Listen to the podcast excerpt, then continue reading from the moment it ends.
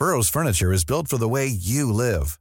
From ensuring easy assembly and disassembly to honoring highly requested new colors for their award-winning seating, they always have their customers in mind. Their modular seating is made out of durable materials to last and grow with you. And with Burrow, you always get fast, free shipping. Get up to 60% off during Burrow's Memorial Day sale at burrow.com slash ACAST. That's burrow.com slash ACAST.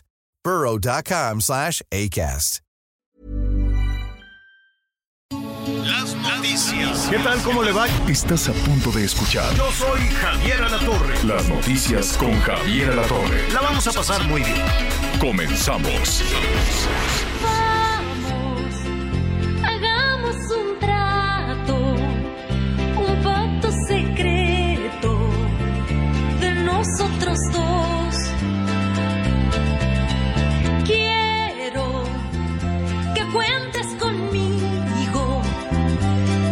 Yo contigo, de aquí hasta el final. Tú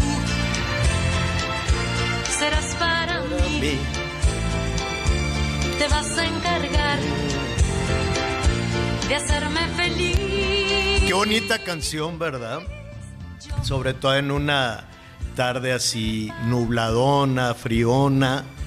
Pues es bonito además de todos los, los asuntos y al ratito le digo cómo me ha ido toda esta mañana, traficales y cosas, pero pues es bueno tener buen- eh, bonitas, bonitas imágenes, bonitos pensamientos, ¿no?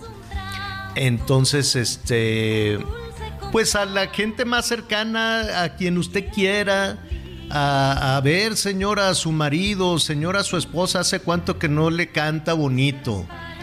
Entonces háblele ahorita por teléfono, mándele un mensajito de voz y cántele esta de la Amanda Miguel. A ver, ponle.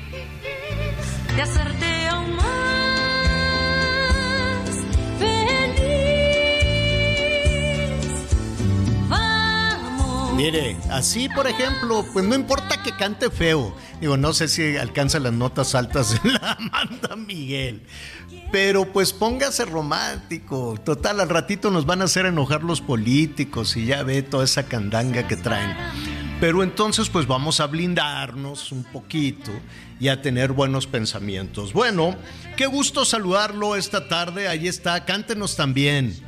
¿No? Y este y compártanos el mensajito que le va a mandar señora el que le va a mandar a su viejo, señor el que le va a mandar a su esposa, ¿no? Y, y si quiere mandarle saluditos, ya ve que lo hacemos los viernes, pero desde hoy, desde hoy con muchísimo gusto. Bueno, al ratito nos vamos a estar enlazando con Anita Lomelí, con Miguel Aquino, vamos a tener todos los detalles de la información que está en eh, desarrollo. Y antes de que algo suceda, atención allá a nuestros amigos en la costa Pacífico todos los que nos están sintonizando en este en, Guerrero, en Michoacán, en este, ¿cómo se llama? Chiapas, desde luego, también está lloviendo, Oaxaca. Eh, saludos a Oaxaca. Ahorita debería yo estar ahí en, en, en- carretera, allí en Oaxaca, pero pues ya ve con las lluvias, pues no, no, ya le contaré ahorita todo el, el tema de llegar al aeropuerto y demás. Pero dije, no, hoy no me voy a enojar tan temprano, me voy a enojar al ratito, pero ta- tan temprano todavía no. Colima, unos aguaceros, que Dios te guarde. Este, Jalisco también va a llover, es un huracán que se llama Hillary, ¿no? Y entonces está provocando unas lluvias enormes, está tomando fuerza. Eh, dicen, dicen que se va a intensificar a huracán categoría 4, pero no se le ve todavía en su trayectoria un punto de impacto hasta que ya más debilitado llegue a Baja California, este, y, bueno, qué bueno que va a llegar con un poquito de, de agua por allá en la parte norte de la península, en Baja California. Le vamos a tener la trayectoria. En un momentito, en un momentito más va a agarrar vuelo, ¿eh? Sí va a agarrar vuelo y las bandas nubosas van a dejar también una cantidad de agua muy importante. Así es que todos los caminos vecinales ya sabe, no que es un arroyito chiquito que lo podemos cruzar. No, no, no, no, no va con, con mucha precaución, con mucho cu- cuidado. Este, categoría 4 tiene unos ventarrones. eh, nada más eh, iba estaba tomando fuerza. Déjeme confirmar que efectivamente llegó ya a categoría 4, pero pues se desinfla rápidamente. Eh, eh, con, el tema de los vientos. Aquí con lo que hay que tener mucho cuidado no es necesariamente con los vientos, aunque nunca está de más no desafiar a la naturaleza, sino con la cantidad de agua, las descargas de agua, bendición desde luego.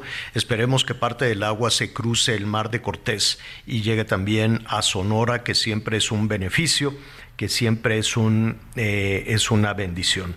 Precaución en dónde? Pues ya le dije, Oaxaca, Chiapas, eh, Guerrero, eh, Michoacán, ¿no? Por, por, los deslaves y por todo este tipo de situaciones. Colima, saludos a Colima que les está lloviendo muchísimo. Tepic, que también nos escuchan por allá, qué gusto nos da, les, les estará lloviendo, que refresque tantito porque eran unos calorones. Sonora, eh, también les va a llegar este, lluvia y en la Ciudad de México que está patas para arriba con este tema de con este tema de, las lluvias. ¿Cómo estás, Anita Lomelí? Hola Javier, ¿cómo estás? Qué gusto saludarlos, Miguelito. Pues aunado a lo que dices, Javier, mm. este, recordar que hoy es el Día Internacional del Peatón, por si andaban con pendiente. Ah, Y pues todos hemos sido peatón. Todos. Peatones en algún momento en nuestra vida, en algunas épocas y eh, pues cómo sufren en las lluvias, Miguel aquí, digo Javier. Es un salpicadero, un empapadero, porque llueve y porque los coches pues, pues no se fijan en muchas Pero no, no es nada más los automovilistas. No es nada más los automovilistas, ¿eh, Anita? Miguel, perdón que, que, me meta tantito, Miguelón. Este, no hay banquetas en este país. O sea, hay calles, hay vialidades, pero yo veo que las personas tienen que caminar por las, en un pedacito de 10, 15 centímetros en las vías rápidas. De pronto hacen los desarrollos urbanos en las alcaldías, o por lo menos estoy hablando de la Ciudad de México, y las banquetas, pues no hay, de pronto se va haciendo flaquita, flaquita y se acaba la banqueta. Y no hay, tienen que, tienen que caminar ahí. Ahora, de las que hay, Dios santísimo, están hechas pedazos. Qué bueno que tenemos una ciudad arbolada, pero las raíces de estos árboles levantan las banquetas. Y entonces la gente, mira, parece, en este momento que estamos hablando, lo hemos dicho en, varias ocasiones, hay un número enorme de personas que se están torciendo el tobillo. En este momento porque las banquetas están rotas, porque los baches no nada más le afectan a la vialidad, los baches también le afectan a las personas, las calles rotas y los adultos mayores, que quieres que te diga? Son caídas y la caída de un adulto mayor porque la banqueta está rota o porque es peatón y tiene que caminar en calles rotas, es dolorosísimo que un adulto mayor no hay sistemas de salud, no hay medicinas, no hay anestesias, no hay analgésicos. Están en un grito de dolor. Es terrible ser peatón en México. Terrible. Entonces te tomo la palabra en el Día del Peatón y es, es, una cosa tremenda, unos este, banquetas todas mal hechas, no hay cebras, y si eres discapacitado, tampoco hay rampas, o si las hay unas poquitas, pues están los carros ahí estacionados. Eh, es muy difícil ser peatón, muy, muy difícil. ¿Cómo estás, Miguel Aquino? Hola Javier, ¿cómo estás? Muy buenos días. Anita, me da mucho gusto saludarte, saludar a todos, a todos nuestros amigos. Fíjate que es muy difícil, Javier, y esto a su vez es muy peligroso. Es muy peligroso porque de alguna u otra forma las banquetas fueron hechas precisamente por seguridad para el peatón, por seguridad para que la gente pueda transitar y hoy no solamente para que puedas eh, transitar con seguridad para no ser arrollado, sino también hoy lo vemos pues para no ser asaltado, para no ser atacado. Muchos de los videos que hoy vemos que son captados por las cámaras de seguridad, sobre todo las mujeres que son atacadas, que son violentadas, pues son atacadas por sujetos que de pronto pues van circulando a bordo, sobre todo de una motoneta, a bordo de una motocicleta, eh, y que van ellas precisamente circulando sobre la vía, sobre la, sobre la, sobre las calles, y esto lo facilita para muchos, para muchos criminales. Sí, me parece que es un gran tema que para muchas autoridades, para muchos servidores públicos parecerá algo insignificante el no contar con una con una banqueta digna, con una banqueta limpia, con una banqueta libre. Pero sabes también que Javier, creo que es un, yo soy enemigo del día D, ¿no? Soy enemigo del día D porque creo que no deberíamos de hablar de esto solamente el día que lo marca un calendario. Creo que estos temas deberían de hablarse los días que sean, que sean necesarios. Creo que es un tema en donde deberían de tener los funcionarios en su agenda, aunque sabemos que a los funcionarios les importa un carajo. No, ahorita están en otra cosa. Pero sabes qué, creo que también es un tema en donde uno como ciudadano debe de tener responsabilidades. Por ejemplo, qué chocante la gente que se siente dueña de las banquetas y que de pronto por su decisión agarra y coloca unas enormes jardineras, no tengo nada en contra de las jardineras, por supuesto, hay que recuperar los espacios verdes, pero de repente agarra y coloca unas enormes jardineras. Pero ¿sabes por qué, Miguelón? banquetas.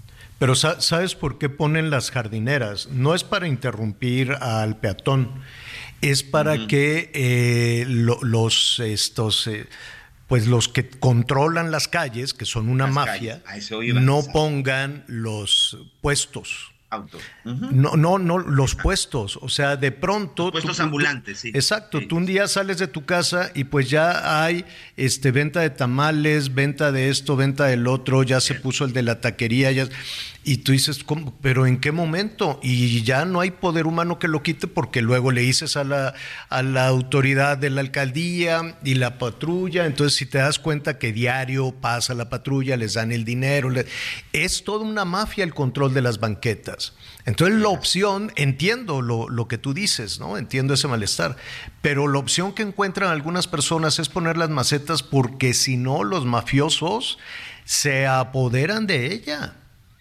Y no hay forma. Mira, hay cadena, hay, em, empresas de tiendas, no estas grandotas departamentales, hay tiendas, este, que afuera les están haciendo competencia desleal con la mercancía robada, afuera, afuera de su negocio.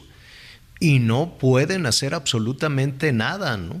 Y están top, top, tapados por, por todo este tema. Ahora, no todos eh, caen en ese tema. Yo siempre he admirado el esfuerzo que hacen las personas, por lo menos para buscarse unos recursos de, de, esa manera. El, asunto es muy complicado. Por cierto, ya que están en ese tema, a ver, ayer no entendí nada, estaba yo ahí atorado en el tráfico y ya ves que afuera de los hospitales siempre hay fritanguera, ¿no? Y dije, ay, a ver, ¿qué, qué, qué es esto? Digo, eh, ya, se me tocó un taquito. Tenías hambre, Tenía hambre. Entonces ya vi y, ya después como que no se me antojó. Dije, no, muy temprano para tanta manteca porque eh, así nadaba en grasa todo. Y dije, no, no, no, no. Y había que taco de arroz, que taco de una carne que tiene como mucho aceite, como mucha grasa, no sé cómo se llama. Este, taco de esto, del otro. Y te venden de todo lo que tú quieras la recarga del teléfono, el teléfono que tú dices, esto debe ser robado, ¿no? Pero en fin, y de pronto en un puesto tienen ahí una cartulina verde que dice WC 8 pesos. Y yo dije, WC, pues ¿a poco es un excusado? ¿A poco es un baño? Y dice, sí. Y yo dije, ¿cómo puedes tener un baño? Pues ya no quise preguntar. No, en, en la banqueta. Y había filita y yo dije, ¿será como los de San Irene, como los que ponen para... ¿En los conciertos? Pues déjate en las campañas o en los conciertos, ah, ¿no? No, no, no, no sé, o sea... Sí, así era. No tengo ni idea, pues había fila, dije, no, no, ya me tengo que ir al programa, pero dije, ocho pesos este, para entrar al baño, ¿qué pues baño? mira, qué abusado este señor pero es un puesto ambulante, o sea, a un lado vende chichafritos, papitas, todo. Es lo que te iba a decir, no estaba al lado de un puesto de comida. Sí, sí, sí, también, también. Pues es que no caben allá afuera del hospital. Del hospital de Pemex a lo mejor es pura casa, ¿no? A lo mejor este. No, no, no, en la banqueta. En la banqueta, Miguel, a un ladito de la lateral del periférico. en la banqueta, banqueta. En las peregrinaciones que luego vas caminando y hay WC y es una casa, pagas tus seis pesos, lo que tengas que pagar, pero entras al baño de la casa. Este es en la banqueta, así con, vista al periférico, ¿no? o sea, con, vista al periférico. Bueno, en fin, son las cosas, son las cosas de la ciudad. Me dejó el avión. Me levanté tempranísimo, me levanté súper temprano, pipino, órale, vámonos, se levanté al pipino, que fuera a hacer pipí, y que me tengo que ir al aeropuerto tempranito, porque iba yo, estoy haciendo unos, unos reportajes allí en la Sierra de Oaxaca. Entonces, este, pues nada, dije, me voy y me tomo un cafecito ahí en, el aeropuerto. Y como es un brete, dije, me voy a ir temprano, aunque nada más voy y vuelo, no tengo regreso, no tengo que documentar nada, pues me, voy, me voy temprano. Cuando ya vi que aquello era inevitable, carros volteados en el segundo piso, ahí lo subí al Twitter, Javier arroba guion bajo, no, arroba Javier guion bajo a la torre arroba Javier-La Torre. Ahí échele un, ojito para que vea que aquí siempre decimos la verdad. Entonces, este, ya es que es peligrosísimo el segundo piso y como amaneció lloviendo, pues accidentes acá, accidentes allá, se hacen unas lagunas, pero lagunonones. Qué mal hecho está el segundo piso. Si yo fuera gente del gobierno, le reclamaría a los constructores. Le diría, aparte de feo, mal hecho. Entonces, este, las, con las llantas para arriba, un carro, y luego otros que chocaban y otros que... Yo dije, Dios santísimo, pues a qué hora voy a llegar. Y de ahí, como pude, ya llegué al viaducto, que es un tapón. Tapón, tapón. Para no hacerte el cuento largo, fueron como tres horas y media y todavía estaba la mitad del Oye, y todavía no empiezan las clases. Y todavía no empiezan las clases, pero empezaron eh, las, eh, las lluvias. ¿Qué coche? Ya vi tu Twitter. Ah, para que vean, para que vean. Y entonces, eh, oiga, échele, échele al Twitter ahí, este, digo, qué bueno que nos acompaña en el radio y en el Instagram y todo, pero ahí este, échele al Twitter, arroba Javier-a la torre. Total que no llegué. Y era una cosa, dije, no, pues ya, pues ya no llegué, hablé hablé con nuestros amigos de, allá, les dije, oye, pues igual voy mañana, déjame aquí acomodarme, en fin. Y fíjate que ahí por esos rumbos, pues todo es como una onda expansiva. Y yo creo que una señora que ya estaba con los dolores para tener a su bebé, dijo, vámonos, y no contaron con el tráfico, y nada, pues ahí en su carro este, ¿En dónde fue esto? En la alcaldía Miguel Hidalgo. Este, más o menos por donde andaba yo cruzando, pues no, no, no llegaron. Ahí llegaron entonces unos policías, atendieron a, pues a esta pareja en el coche. Imagínate la desesperación. El marido pite, pite, pite, pite. Y no, pues no, no, no avanzaron. La mujer en un grito y el niño, y el niño nació ahí en, pues que, en la colonia Daniel Garza, En la Daniel Garza. Está muy bonito, es un varoncito. Yo creo, yo creo que la Ciudad de México debe ser la, la entidad en donde nacen más bebés en, transporte y en la calle. Sí.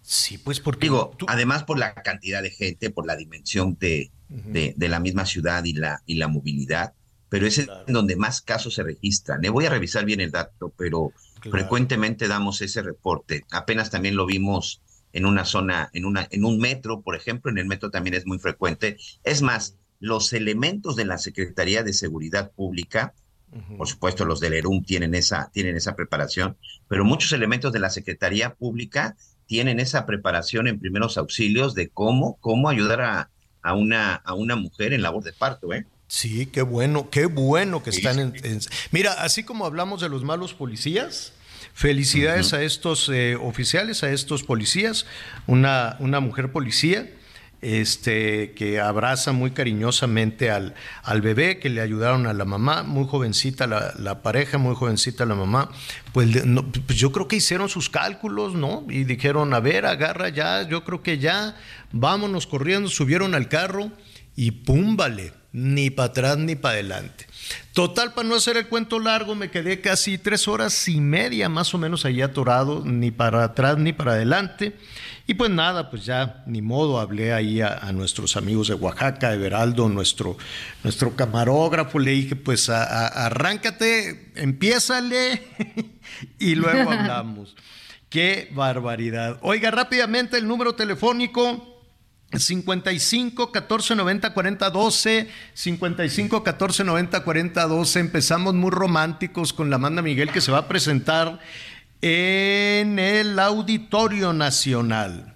Se va a presentar en el Auditorio tiene a ver ¿no les gustaría así de sorpresa Miguelón, Anita que recibieras un mensaje de audio de Eli que te cantara esta canción? Dulce contrato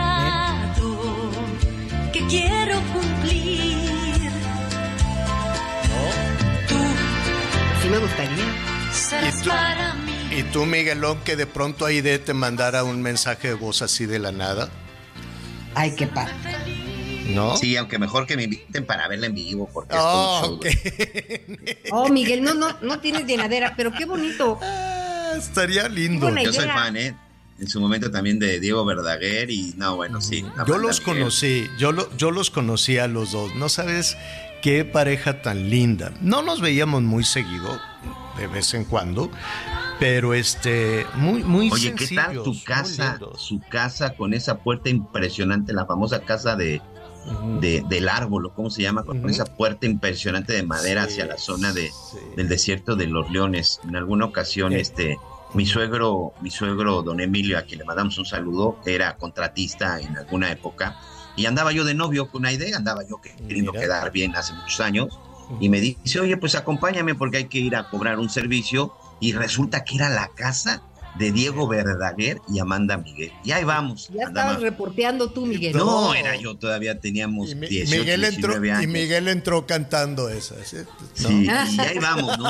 Y, y- y entre, y subiendo, subiendo ahí entre los árboles, ya sabes, ahí precioso, todas esas zonas de los leones. Y de repente nos encontramos con una puerta de madera, con un barco tallado a, a- a- a- tallado en la precioso, Javier. O sea, yo no podía creer que esa puerta existiera. Y Ujú. entramos y era una cosa impresionante, todo de madera. Sí, y es de muy bonita pronto vemos, no, no, no, qué cosa, y que de repente salga Diego Verdaguer con ese bigotazo hace más de 30 años. Ah, Sí. impresionante, imagínate. Esa toda. Y bueno, tipazos, pues hay- ¿eh? Tipazos, sí, tipazos, tipazos, tipazos, Sí, los sí, más sencillos. Pues a ver si te conseguimos un boleto. Va a estar muy bien. Oiga, Sí, somos dos. ok. Entonces, este, grábenos así lo que le quiera usted decir a, Ay, a, a su señora, señora, lo que le quiera decir a su viejo. Total, si canta feo, no se preocupe. Y, y aquí los vamos sacando. Y también mañana que va a ser viernes, viernes de karaoke. Nada más eso. O a ver, ¿o qué prefiere? Que le canten, bonito, feo, desafinado, como sea. O que le den, por ejemplo, así muy rápido, un, un ramón de flores. Qué mal gusto. Pero bueno, cada quien. A ver, Anita, ¿prefieres que te canten o unas, un ramo de flores con billetes de, cu- de cuántos serán esos billetes, Milón? ¿De 500 pesos? 500 pesos, señor. Entonces, es un ramo de rosas y entre rosa y rosa tiene así como churritos de billetes de 500 pesos, eh, que son algo así como en total le habrá metido el, el- el marido como 25 mil pesos de... fl- 50 billetes. En total fueron 50 billetes y eran eh, 25 mil pesos. Oye, pero ¿para qué hacen esas cosas? Digo, ha de ser muy pudiente el señor. El ramo Bueno, está muy feo. que- Honestamente está muy feo, pero... Fíjate que allá en San Luis Potosí, a Ah, es de este- San él es de San Luis. Él es de San Luis Potosí, él se llama Gregorio Cruz Martínez y Mm. también es conocido como Gregorio Gucci Cruz Martínez porque le gusta la marca de, le, le gusta esa marca de Ah. ropa. ¿Y a Él qué es se alcalde, dedica? Ya Ah, sabes, ah, es alcalde. Es alcalde, eso sí Él ya es- me cayó fatal. él es alcalde de- del, del gran municipio pudiente, con todo respeto, de Axtla de Terraza, San Luis Potosí, morenista, orgullosamente morenista, de, de, Estás cucando a de Anita. San Luis Potosí. Y este, y bueno, pues es todo un caso este hombre, ¿no? Además de que anda ahí Oye, presumiendo. pues su ¿cuánto ganará el presidente municipal de esta Pues yo creo que mucha lana para comprarse esas playeritas y eso. Vamos a hacer una pausa y revisamos este en qué condiciones no, te voy a platicar el escándalo acá en Cancún, la fiesta que vino al mar. Volvemos.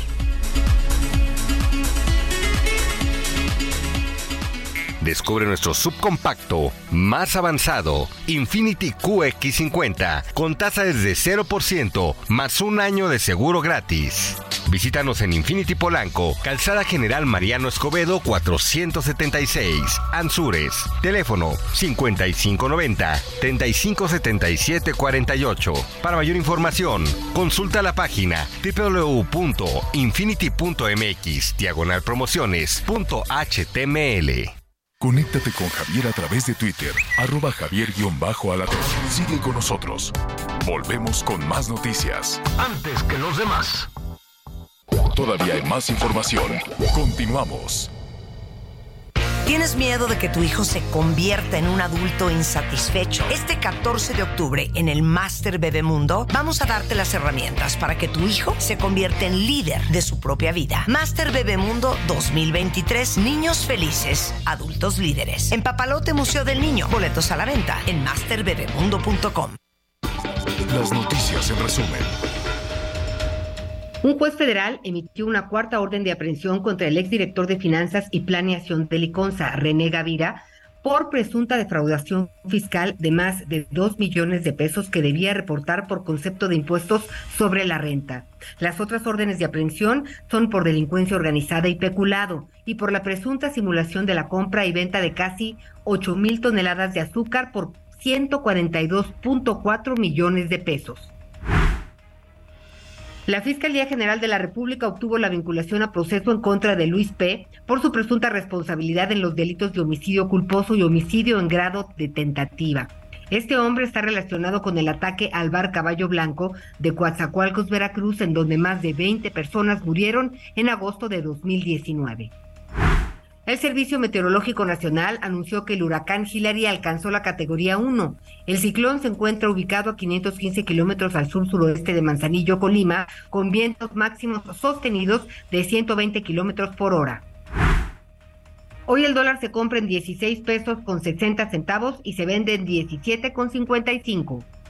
Redefine el lujo y también al subfamiliar Infinity QX60 con tasa desde 0% más un año de seguro gratis. Descúbrela en Infinity Pedregal, Avenida Insurgente Sur, 1355, Jardines del Pedregal. Teléfono 5555-285344. Para mayor información, consulta la página www.infinity.mx diagonal promociones.html.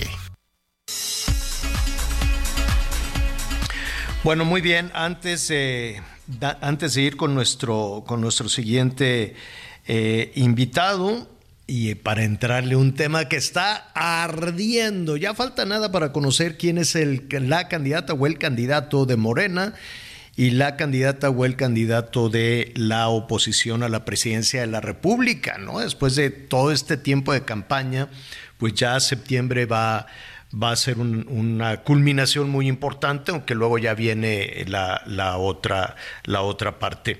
Eh, gracias por sus comentarios, sus llamados telefónicos. ¿Me querías decir, Anita? Ay, sí, fíjate que aquí nos escribe pues una persona y dice, pero nos manda una fotografía en azul con mariposas y un flautista. Y dice, el agradecimiento es un principio de abundancia. Agradece que estás con vida, agradece por tu familia, por tus amistades, por tu salud. El que agradece, todo merece. Que tengan un hermoso día, Lalo Reyes. Perfecto. Muy bien, saludo Lalo, gracias, gracias por tus buenos, por tus buenos deseos. Oiga, eh, mire, Vamos a platicar en ese momento, antes de entrar ya a este tema de las corcholatas, pues en este asunto de las encuestas, porque pues ya ve que no nada más se está definiendo la este, presidencia de la República, hay varios estados, incluida la Ciudad de México, donde va a haber competencia para renovar el gobierno el año entrante, y también en Veracruz. Y la verdad es que estaba eh, revisando los resultados de, em, de poligrama Primero déjeme saludar a Patricio Morelos, socio de Poligrama, socio consultor de Poligrama. ¿Cómo estás, Patricio? Buenas tardes. Hola, Javier. Buenas tardes.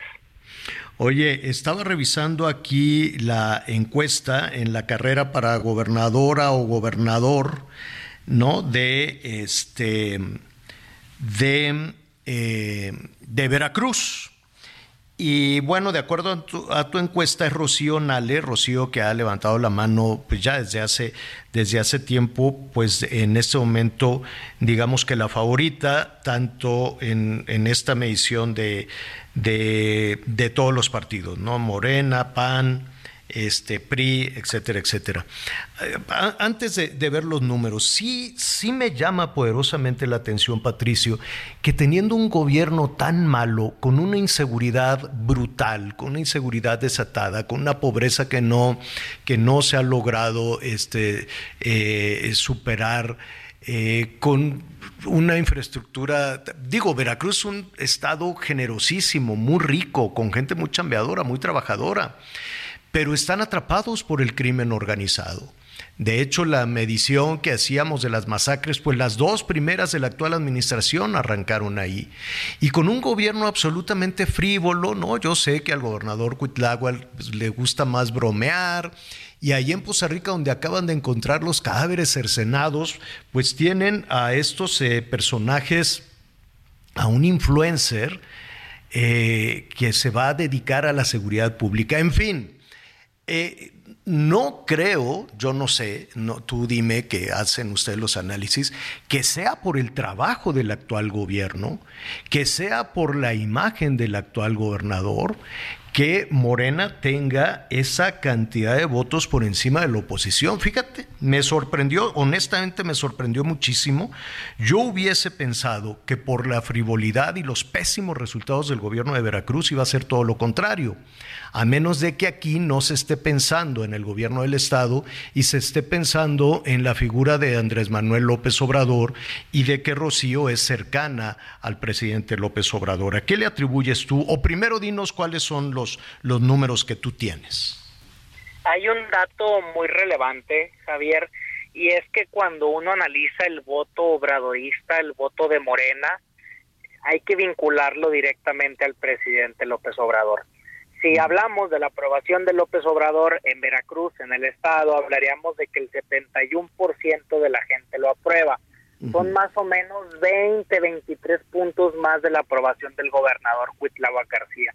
¿Qué nos dice esto? Que el ciudadano veracruzano a la hora de pensar en el tema de elecciones esté evaluando al gobierno del presidente López Obrador y no necesariamente a la administración estatal o incluso a los gobiernos locales que si no me falla la memoria, Morena gobierna más o menos 69 municipios.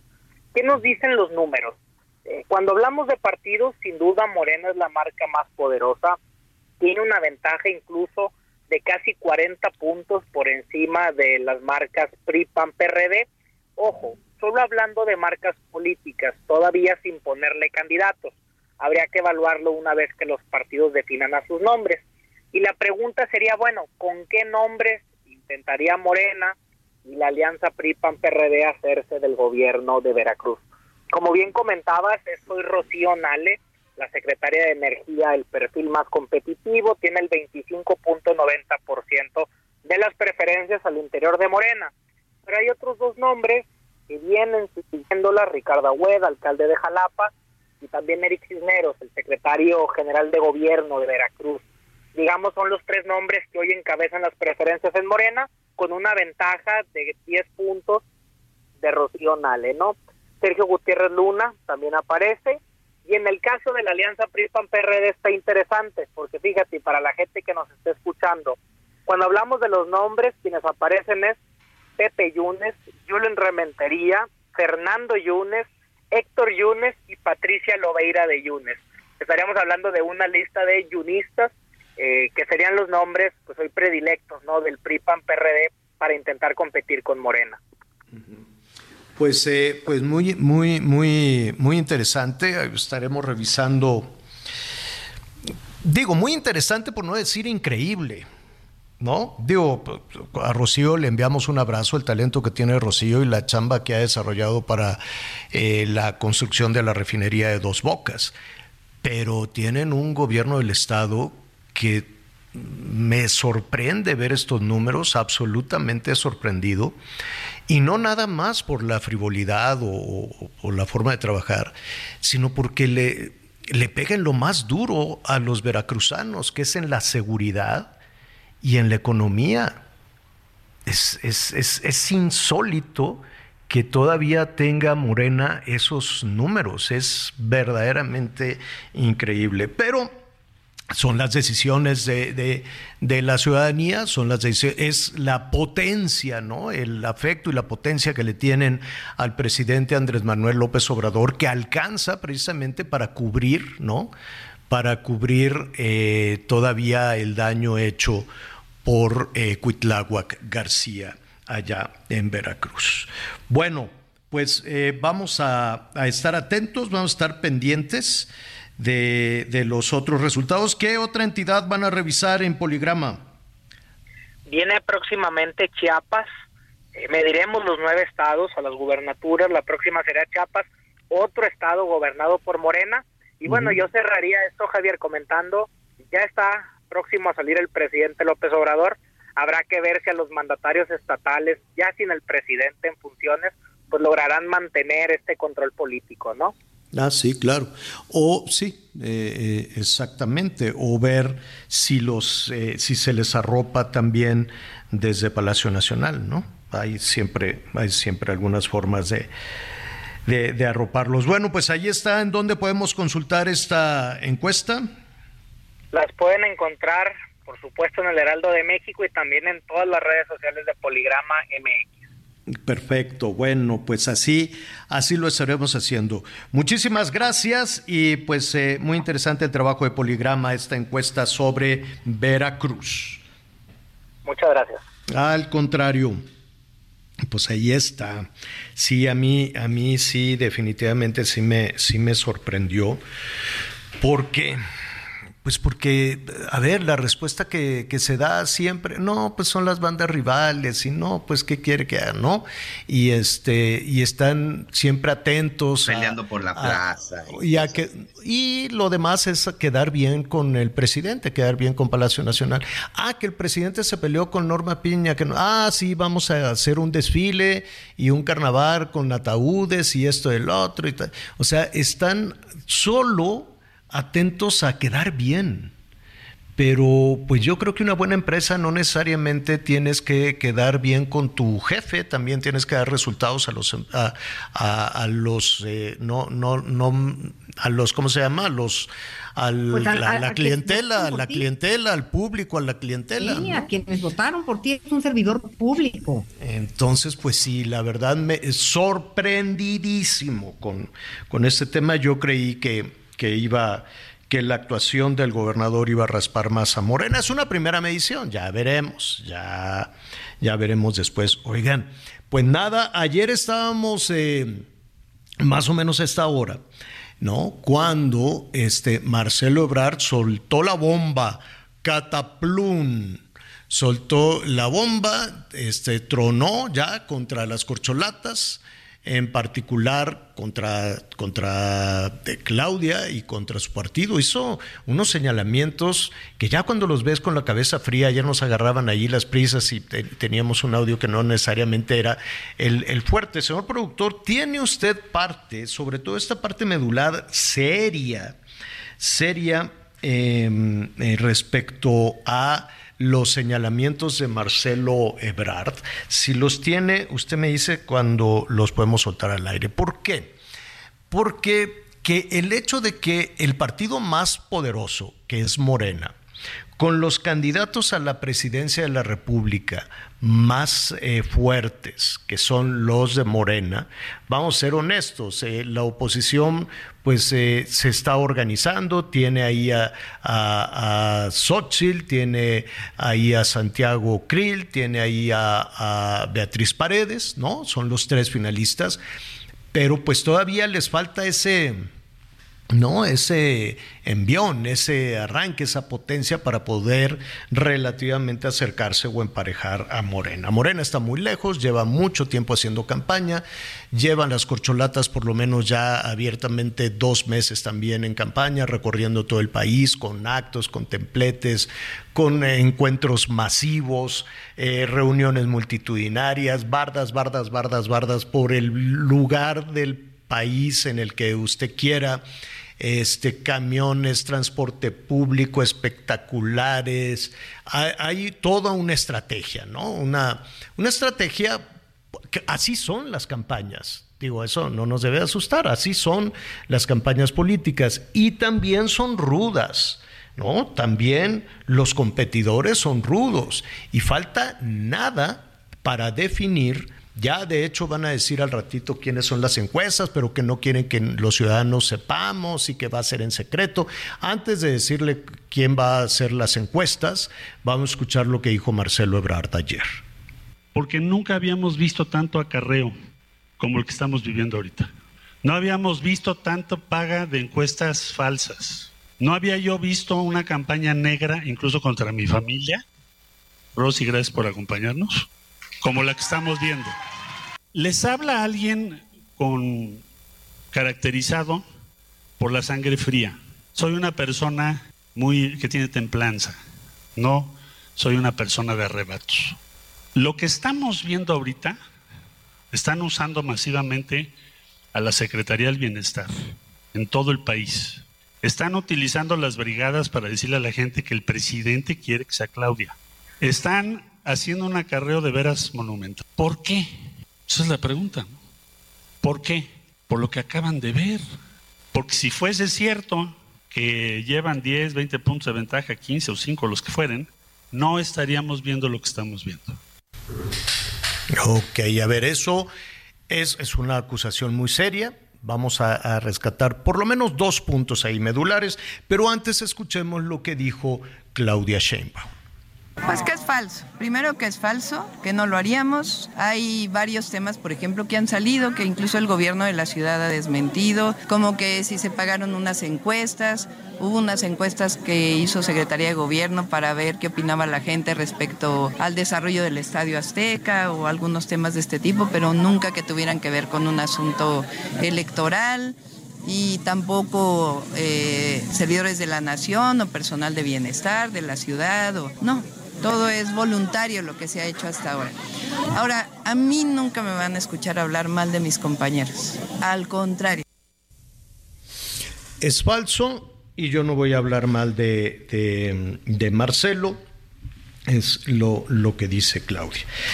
A ver, eh, en un ratito más vamos a platicar, eh, después de una pausa porque se nos viene el tiempo encima, con Juan Ortiz, el director de Lupa Legislativa MX porque eh, pues hay que consultar a los especialistas, Miguel, Anita, hay que consultar a, a, los juristas, no hay que preguntarle a los abogados, a los politólogos. Desde nuestra parte como ciudadanos, nos han dicho una y otra vez que hay una cosa que se llama delito electoral. Y recientemente nos han dicho que algunos de esos delitos electorales son graves. Por ejemplo, el usar dinero de la gente, ¿no? Ya ve que los políticos dicen recursos públicos o recursos etiquetados, o ya ve que les da miedo decir dinero, ellos le dicen recurso. No ha caído el recurso, licenciado. No, no, es que no nos ha caído el recurso. Entonces, al dinero le dicen recurso. Bueno, usar el dinero de la gente para las campañas es delito. Usar una instancia como una secretaría de gobierno para las campañas es delito. Usar a los guardianes de la galaxia para... Eh, no, no son guardianes. ¿Cómo se llaman los servidores? Esos, esos, esos. Ya se van a acabar y nunca me he aprendido el, el título. Para decir, para decir quién es él o la candidata del presidente, este, pues también es delito. El problema es quién está cometiendo el delito. ¿Cómo? Incluso los mismos programas sociales, ¿eh, Javier? Usarlos de programas sociales. También, también sería delito. A ver, ¿a qué, ¿a qué vamos con esto? Que Marcelo puso sobre la mesa todo un catálogo de delitos que se estarían cometiendo en este momento. La pregunta es, ¿quién los comete? Eh, ¿Quién? ¿Es la secretaria del Bienestar? ¿Es parte del equipo de, los, de, las corcholatas? ¿No? Eh, el que pinta la barda, el que Oye, como se las, el que como se las gastan, van a terminar metiendo a la cárcel a los servidores de la nación, ¿eh? Pero ya son un friego, Instituto de Migración. no, se, no se manejan solos. Directamente yo creo que tendría que responder eh, la secretaria de Bienestar porque de ella dependen pues los recursos para las pensiones. Para o sea, pero bueno, lo primero es que lo primero es que ya que no lo, no lo dirán los expertos, pero lo primero es que estamos de acuerdo que se está cometiendo un delito, porque aparentemente o, pues presuntamente. Pues de confirmarse el hecho, porque es lo mira, que, lo, que lo dijera Xochitl o, esta, o Beatriz, o Santiago, dices, bueno, pues le están ahí echando cacayacas a los de Morena, pero que los diga uno de los candidatos más poderosos de, de, Morena, porque pues aunque se enojaron los demás, hay tres que son muy fuertes. ¿no? Claudia, Adán Augusto y Marcelo, o Marcelo, Claudia y Adán Augusto, como usted quiera, porque luego son, dicen, ¿por qué mencionaste primero? No, O Adán Augusto, Claudia, Marcelo, para que estemos en igualdad de condiciones. Son los tres más poderosos. Entonces, que uno de estos tres ponga sobre la mesa esta situación, pues yo creo que ya necesariamente ameritaría que se investigue quiero suponer.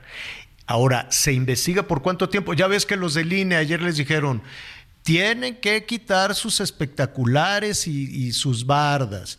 Tienen un friego de días, ¿no? Así por lo menos cinco días. No, pues ya de aquí a que el plazo que les dio el INE, pues ya se acabó la campaña, ya a lo que sigue, ¿no? Ya sale la presidenta o el presidente de la República va a salir en septiembre si es que todo apunta a que Morena es el país, el, ¿cómo se llama? El, el partido más poderoso. No le resto méritos a la oposición con el esfuerzo que están haciendo. Están haciendo un gran esfuerzo, pero en septiembre ya en cosa de nada se va a definir políticamente una, buena parte de, este país. Entonces, para regresar, ¿quién tendrá que pagar eso? ¿Cómo se castiga eso? ¿Con cinco vueltas al zócalo, dos cintarazos? O, o, es grave? Cuando dicen delito grave, pues ¿qué quiere decir? ¿Que lo regañan? ¿Que le dicen a sus abuelos? ¿O que lo meten a la cárcel?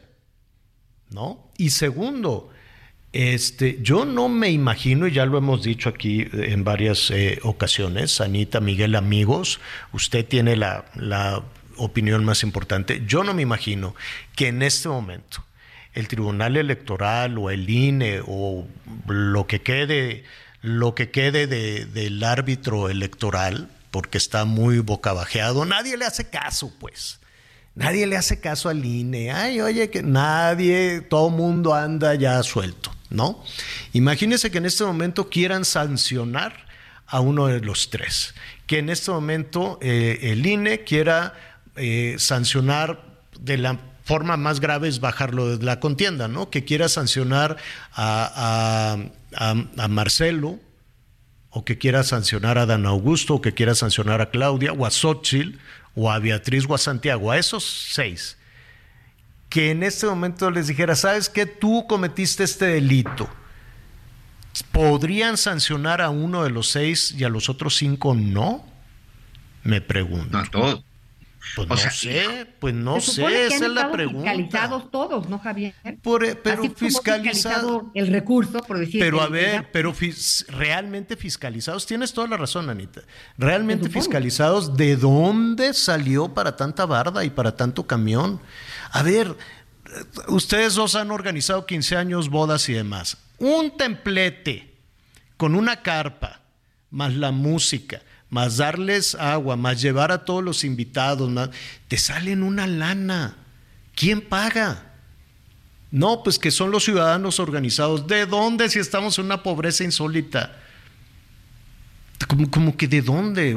Digo, yo sé que nos hacemos de la vista gorda, ¿no? Nos hacemos de, de como que no, a ver, simplemente con el hecho de no decirle campaña a la campaña, tanto en el PRI, PAN, PRD como en Morena y en el INE, es que ya es un mundo paralelo, ¿no? Esta es, este es una simulación, es una campaña. Sí es. perdón. Punto. Es una campaña. No que la ley no permite. Ah, entonces, ¿cómo lo vas a solucionar? Dile de otra forma. Ah, fíjate. Entonces, en lugar de que digas que es una campaña, es una, ¿qué le dicen? Gira de promoción. Asambleas. En el caso de Morena son asambleas. Es una asamblea. Y en el caso del PRI, del PAN también, ¿eh? Llámenos, llámenos eh, y denos su opinión al 55 14 90. ¿Qué? ¡Ay! Se me fue 40 12. 55 14 90 40 12. Volvemos. Conéctate con Miguel Aquino a través de Twitter, arroba Miguel Aquino. Toda la información antes que los demás. Ya volvemos. Todavía hay más información. Continuamos. It's that time of the year. Your vacation is coming up. You can already hear the beach waves, feel the warm breeze, relax, and think about work. You really, really want it all to work out while you're away. Monday.com gives you and the team that peace of mind. When all work is on one platform and everyone's in sync, things just flow wherever you are. Tap the banner to go to Monday.com.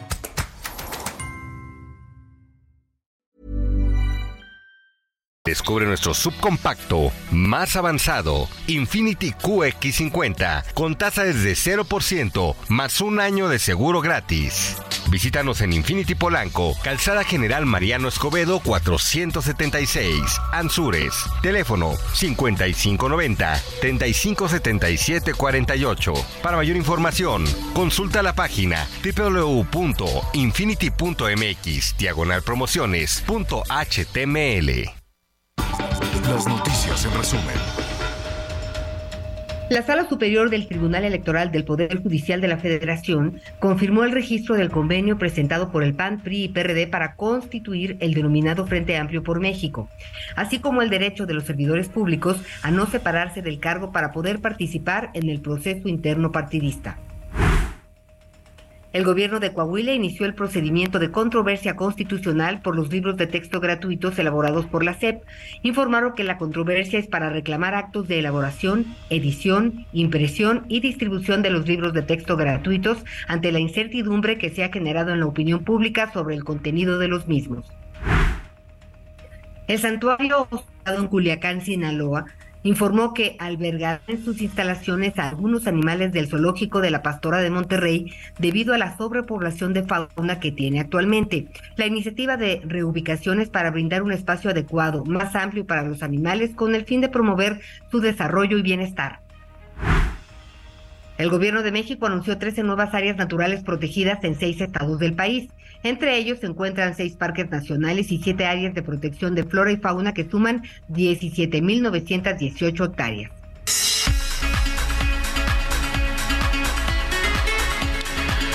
Bueno, gracias, eh, gracias Anita, gracias por su participación también. Ya nos estamos agrupando en un ratito. Oiga, antes de ir con nuestro siguiente invitado, a ver, dígame usted qué haría, o tú, Miguelón, que sabes también de estas cosas. Desde la mañana que estaba por ahí yo atorado en el tráfico, me agarraron ahí medio desprevenido, muy temprano, de hecho antes, poquito, seis y cachito, casi siete. Yo nunca contesto el teléfono si no está identificado, ¿no? Si no dice este Anita, Miguel o este doctor Francisco Moreno, que es nuestro siguiente invitado, ¿no? Si, si no dice ahí en la pantallita del teléfono, nunca contesto. Pero pues me agarraron en las prisas de que no, que ya, que el corre, que el carro, que la lluvia, que no, y, que, y se suben los perritos al carro, entonces los bajas a uno y se sube el otro y bajas, no, y es así un, un brete. Entonces yo, bueno, Y, y, entonces cuando oyes, muy buenos días, y ya no, esto ya valió madre, y pim, cuelgo, ¿no? Sigo, Señor dijo la mala palabra. No dije la mala palabra, no es mala palabra, no es mala palabra, ni que fuera uno político. Entonces, cada rato suena. ¿De dónde será el.? Porque cuando te llaman con plus 52, es más 52, ¿es internacional o es nacional? 52 es nacional. Mm, pero con más 52. El más 52 es nacional. Pero, pero ¿por qué te aparece con más 50? O sea, ¿podrá ser de algún otro estado o qué? Sí. Sí. 867. ¿De dónde será el 867? Y en este momento te digo. Coahuila, señor. puede ser de Coahuila, de Nuevo León o de Tamaulipas. Y puede ser de la zona de Nuevo Laredo, Qué, qué cosa más rara. La zona de Nuevo Laredo, de Hidalgo o de Anáhuac. Y el, a ver, 2, 4, 6. ¿Y el 55 es Ciudad de México? Sí. ¿Sí? Pues miren, del 867 triple 1222. A ver, danos el número completo para que la gente nos diga. 867 triple 7 ¿Sí? 12, 22. Nada más agua, no vayan a ser unos malosos y usted le ande llamando. No les vaya a llamar. ¿No? Y el otro. triple 7. No, no, hay que decir, no vayan a ser unos malosos que pues anden hablando. Sí, está eh, reportado y es de un cerezo en la zona de Nuevo Laredo, señor. Inguiazú, ¿ya ves? Ahí está. No, sí este número, este tipo de números, cuando de pronto son sospechosos, al contrario, yo les sugiero que los reporten en redes sociales o llamen a los números de México Unido contra la Delincuencia, que llamen al Consejo Ciudadano. En redes sociales hay un número para reportar los números de algunos, este, eh, de algunos lugares. Este número aquí lo estoy eh, metiendo y me, y me aparece en el estado de Tamaulipas de un cerezo. ¿Pero dónde lo metiste? A estas páginas de ah. búsqueda de números sospechosos que les estoy mencionando. Qué horror. Ya ves. Válgame. qué bueno que no contesten. Válgame Definitivamente, número que no tengas registrado, no lo responde. No, yo no lo respondo. Te digo que me agarraron a entre primera y segunda, que subiendo un perrito, bajando el otro, porque se suben todos. Dicen, ay, ya nos vamos bien temprano a la calle. No, ya me voy al aeropuerto. Entonces es un bajadero de perritos. Y este, y contesté ella así, muy buenos días, le estamos llamando. Y pim, colgué. Dije, no, esto me suena a que te quieren dar un sablazo. La verdad es que yo nunca contesto, jamás, jamás, jamás contesto. Este, antes de ir con nuestro este, invitado, ¿cómo vamos con las llamaditas para que no se nos, este, se nos amontonen? Bueno, pues aquí tenemos al señor, soy Daniel Alamillo desde Sioux Falls, South Dakota. Saludos, los escucho siempre. Gracias. buenos días. Como diario lo hacemos, es hora de informarnos con los mejores en el 98.5. Saludos desde Iztapalapa, la tierra de Miguel Aquino. Rocío Armenta. Según el sapo es la pedrada, si el pueblo nunca dice nada, todo es factible. Eugenio Marín. Ok. Vas, Miguel. Gracias, Eugenio. Buenos días, Javier, Anita, Miguel. La gran mayoría sorprenden estas encuestas, eh, de los candidatos de Morena que los ponen por encima de los demás competidores. Dice Rocío, no tiene las cartas en el caso de la de que acabamos de comentar. No ha podido concluir con la refinería, que ya la inauguraron y que no refina, que no refina nada. Este, ¿qué pasó con lo del Estado de, de México? Dice Veracruz hoy está bajo el control del crimen organizado y eso de que voten por Morena y el presidente, no lo creo. Ya ha bajado mucho la aprobación. ¿Qué pasa con el país? Dice el señor Julio, desde Monterrey, no nos dejemos engañar por este gobierno. Saludos a los tres. Dice ayer el presidente burlesco y ahora ya no, que falta la verdad. No tenemos la oportunidad de las votaciones, dice. Tenemos la oportunidad en las votaciones, dice el señor Martín, el taxista desde la zona de Guadalajara, y nos manda por ahí precisamente algunas imágenes y nos manda también ahí algunas imágenes de de este de una candidata y donde supuestamente servidores están repartiendo ahí algunos apoyos, que es parte de lo que denunció, dice Marcelo Ebrard, nos dice el señor Alberto Gallegos, vamos a, ahí las vamos a, se las vamos a mandar ahí a las respectivas, las respectivas instancias. Muchas gracias, don Alberto. Buenos días, Javier, Anita, Miguel. ¿Se acuerdan que la semana pasada les comenté que no había servicio en la sucursal del Banco del Bienestar aquí en Teotihuacán? Pues, ¿qué creen? Que todavía no se ha podido abrir la sucursal. No han mandado a darle mantenimiento. ¿Qué les parece? Saludos de su amigo Clemente Santamaría. Y si no me equivoco, Javier, no la han podido abrir. ¿Saben por qué? Porque se perdió la llave y no han podido abrir porque no tiene llave. No te lo puedo creer. Sí, no por ahí es el asunto de la llave. Mm, bueno, pues vamos a estar atentos aquí. ¿Usted, eh, de quién es el, el comentario, Miguelón? de uno de nuestros amigos en la zona de Teotihuacán, en la zona del Estado de México. Bueno, pues eh, aquí estamos atentos. Clemente Santa María. Clemente, aquí estamos atentos, Clemente, para que, para que nos estés informando. Muchísimas gracias. bueno. Me da muchísimo gusto saludar al doctor Francisco Moreno, médico internista, quien siempre recurrimos con estos, con estos temas que pues eh, generan siempre muchísimas interrogantes los temas de salud, sobre todo en un país como el nuestro. ¿Cómo estás, doctor? Qué gusto saludarte esta tarde.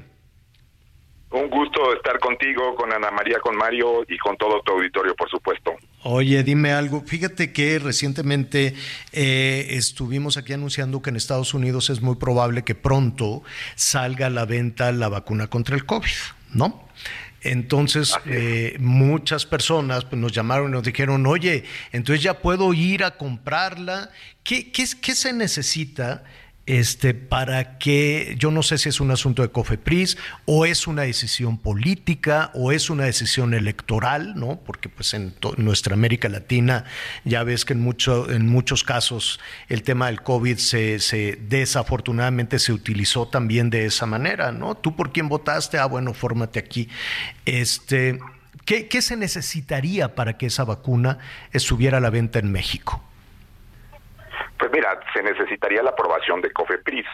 Eh, esta vacuna que va a salir en los Estados Unidos podríamos decir que es el refuerzo 2023 de COVID, ¿no? Porque es una vacuna actualizada con una subvariante de Omicron, que es la XBB, que pues hasta que apareció la nueva ERIS eh, o EG.5.1, que es la que está circulando ahorita, era la más eh, prevalente. Hay que decir, ERIS es una derivación, es una mutación originada de la XBB. Entonces lo que tú intentas es tener pues una vacuna lo más actualizada para lo que está circulando en el país en ese momento. Es como si yo te digo, te pones una vacuna de la influenza, pero es de la del 2019, no es la del 2023. Ese es el problema de usar las vacunas originales, que ya tiempo ha pasado y la utilidad de ellas se va perdiendo. Eh, el problema aquí, como lo dices tú muy bien, es que desde que se manejó esto como una emergencia, eh, todos, incluyendo medicamentos, no solamente vacunas, todas estas situaciones están manejadas en forma centralizada por el gobierno. ¿Qué quiere decir eso? Que no tenemos la posibilidad de tener vacunas porque al no aprobarlas ellos, pues no puedes recibirlas aquí aunque las vacunas las pagamos nosotros con nuestros impuestos. Lo mismo los medicamentos. Los medicamentos los tiene centralizado el gobierno y entonces yo como médico privado no te puedo prescribir un antiviral porque eso solamente los manejan en las instituciones públicas. Y bueno, esto lo que ha generado es pues que no tengamos buenas vacunas y que los medicamentos que se podrían haber utilizado para pacientes estén por caducar. Pero han pasado tres años, ocho meses de que inició la pandemia y desafortunadamente, a pesar de los malos resultados, no hay ningún cambio en la estrategia gubernamental. ninguno. Y, y, de momento, y quiero, y quiero pensar que, que, así sea, de momento tampoco ninguna consecuencia. Y yo me refiero incluso a una consecuencia legal para los responsables de, de una situación tan dramática como esta, doctor. Em, pero regresando al asunto, al, al tema de, al tema de la vacuna. Desde tu percepción, ¿está lejos para ti el día en que las personas puedan acudir a tu consultorio, a un hospital o a una farmacia, como sucede en los Estados Unidos, y que se puedan aplicar eh, esta vacuna? Pues mira, eh, sí lo veo lejos, porque pues la experiencia aquí en tenemos es muy mala, ¿no? No estamos hablando de más que con pues lo que hemos visto a través de todo este tiempo. Ahora, lo que es una realidad es que el presidente dijo hace una semana, diez días, que en octubre íbamos a tener todas las vacunas. Ahora, sabemos que luego esas cosas las dice, pero no se cumplen. Pero bueno, ahí está, está en una mañanera, está su eh, mensaje, entonces pues espero que sea real. Lo único que tiene que hacer COFEPRIS es aprobar eh, que Pfizer, que pues bueno, es una empresa eh, adecuada, seria, que además ya pues la vacuna se va a aplicar en los Estados Unidos, esta nueva vacuna, porque de otra forma, Javier, lo que pasa es que se aumenta la brecha de salud, porque la gente que tiene recursos se va a ir a vacunar a Estados Unidos, pero ese es un porcentaje mínimo de la población mexicana. Nada, es muy poquito. Pero ¿a, qué se refería? ¿A qué se refiere el presidente con al decir que en octubre tendremos todas las vacunas? Pues ese que ese fue el mensaje y cuando se le preguntó en una forma ya más eh, precisa, pues lo dejó ahí, ¿no? Es como el mensaje de que pronto tendremos un almacén con todas las medicinas del mundo, ¿no? Ah, Son comentarios que, que, se hacen al, al vapor, eh, que se hacen, pues yo diría tristemente como una ocurrencia, y, y esperemos que pues sea cierto. O sea, eh, eh, Pfizer puede presentar hoy los documentos a COFEPRIS, pero desafortunadamente también COFEPRIS dejó de ser una pues eh, una institución eh, aislada, ¿no? Es una institución que, que ahora depende totalmente del subsecretario de Salud, que sabemos que pues está en contra de toda la cuestión privada. Entonces daría la impresión de que, como tú dijiste, la vacuna te la ponen ellos cuando quieren, donde quieren y la que quieren, pero porque quieren ellos ser los que te ponen la vacuna. Quieren que ellos digan, ay, gracias eh, por la vacuna. Eso es un derecho constitucional y deberíamos de tener la vacuna que quisiéramos y el que quiera pagarla la paga. Ahora, eh, te están preguntando, hay eh, varias eh, llamadas, doctor, te robamos unos minutos más. Em, que se aplique se aplicará, no sabemos todavía si habrá una estrategia de vacunación masiva, no, no, no, no, no, no hay un anuncio en ese, en ese sentido. Pero, a ver, tener la vacuna patria en México, creo, creo, supongo, que para México tiene experiencia en la elaboración de vacunas, no es algo nuevo, ¿no? México incluso surte vacunas a diferentes países del mundo. El tener, no sé cómo se dice, la, la, fórmula, la patente o la forma de elaborar el, biológico, puede hacer relativamente sencillo o exitosa, no lo sé, la elaboración de la vacuna. Es decir, ¿la vacuna patria sí sirve? El problema de la vacuna patria es que al tener este retraso tan enorme en su producción, porque pues tardó mucho en cumplir con eh, los las fases de investigación, incluso la fase 3 de investigación todavía no termina, eh, evidentemente esto lo que ha provocado es que al haber el retraso estaríamos aplicando una vacuna con la variante original, la de Wuhan, que apareció en 2019, no con lo que está circulando ahora. El virus ha ido cambiando mucho a través del tiempo, y entonces usas una vacuna que era para el inicio de la enfermedad, para el 2020, cuando se empezaron a vacunar, 2021, como se dijo que se iba a estar en septiembre del 21, y no en septiembre del 23, cuando ya el virus es totalmente diferente. La protección de esas vacunas pues va a ser muy, muy, muy pequeña. Necesitamos vacunas actualizadas. Qué bueno que se hizo, Patrick, qué bueno que se puede conseguir que se tengan esas plataformas para vacunas futuras, pero definitivamente el proceso para que se apruebe, pues ha sido lentísimo. Y hoy en día, pues las que tenemos, o sea, y llegáramos a tener patria, no van a estar aprobadas por la Organización Mundial de la Salud. Entonces, te quita te quita pues eh, certeza, De, lo que estás recibiendo. Ahora, eh, antes de ir con Anita Lomelí, que te quiere, que te quiere saludar, doctor. Eh, ya en muy poco tiempo ya vamos a estar con bajas temperaturas. el COVID, bueno, pues creo que tendremos que aprender a vivir con él y sus variantes.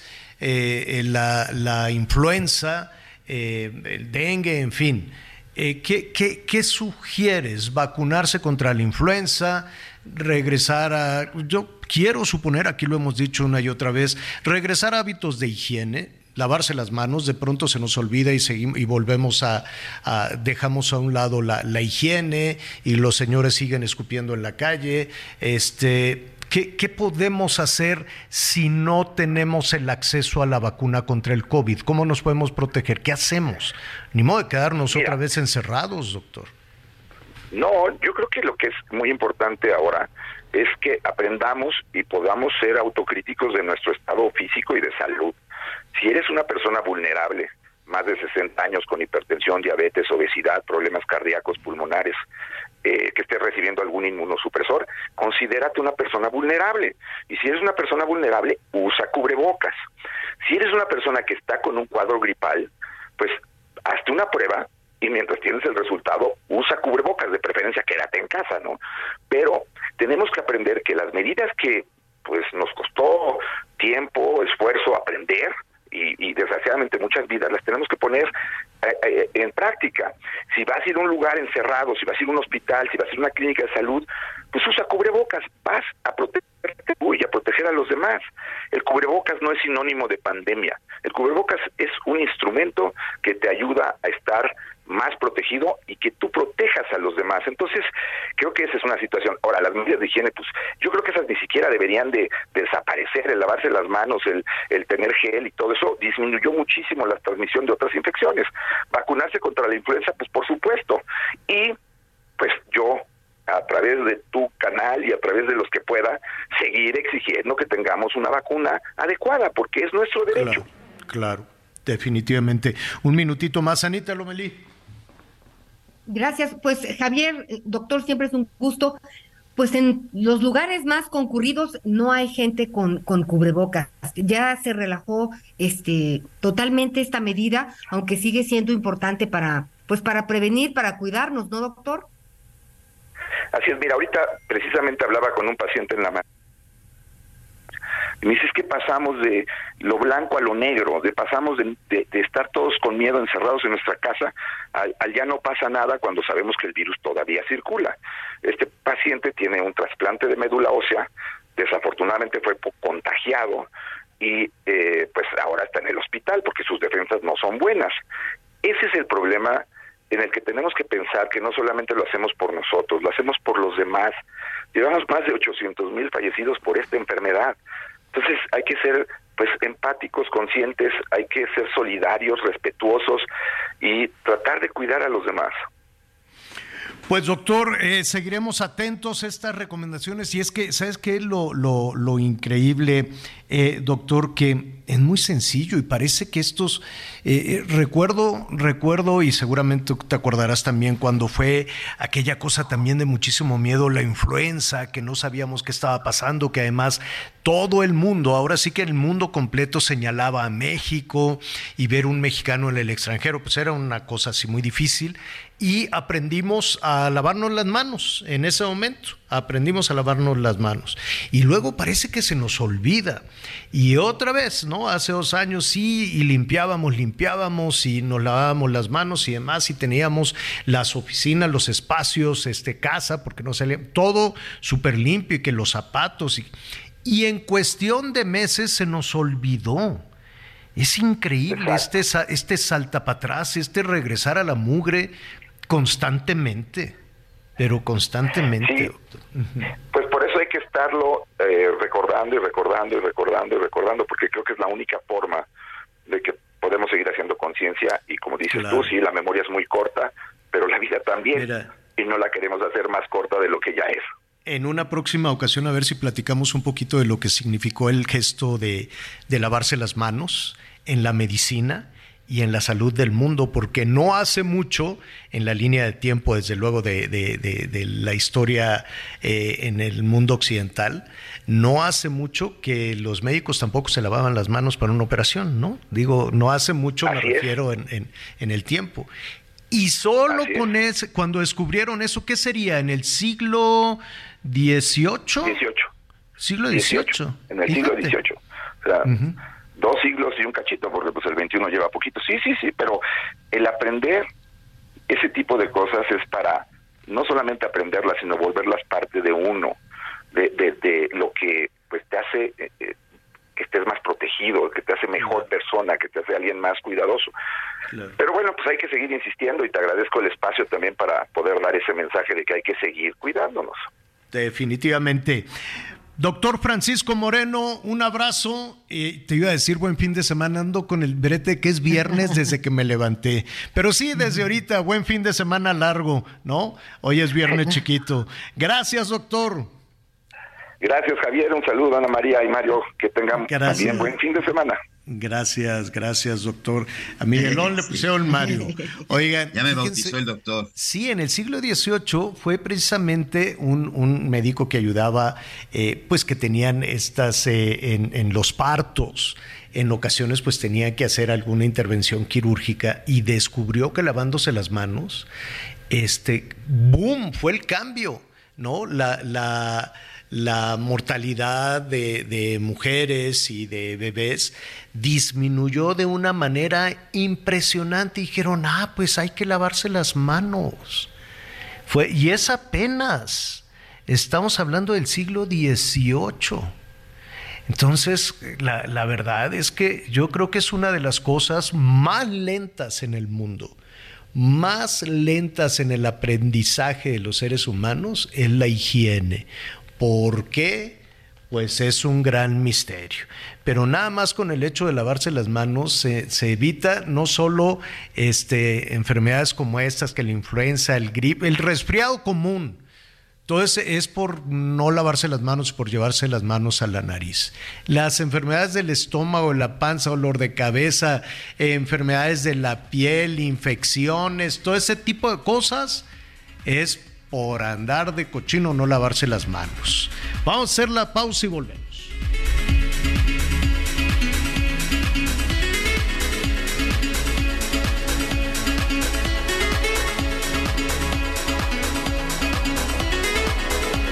Conéctate con Ana María a través de Twitter, arroba Anita Lomelí. Sigue con nosotros. Volvemos con más noticias. Antes que los demás. Todavía hay más información. Continuamos. Hola, mi nombre es Paola Flores, soy diseñadora de interiores y te invito a Expo Mueble Internacional la feria líder de muebles y decoración en América Latina. La cita es del 16 al 19 de agosto en Expo Guadalajara y con más de 400 expositores encontrarás la mejor calidad y diseño en todo tipo de mobiliario, mueble residencial, exteriores, infantil, de madera, tapizados, todo. El evento no tiene costo, regístrate en expomuebleinternacional.com.mx.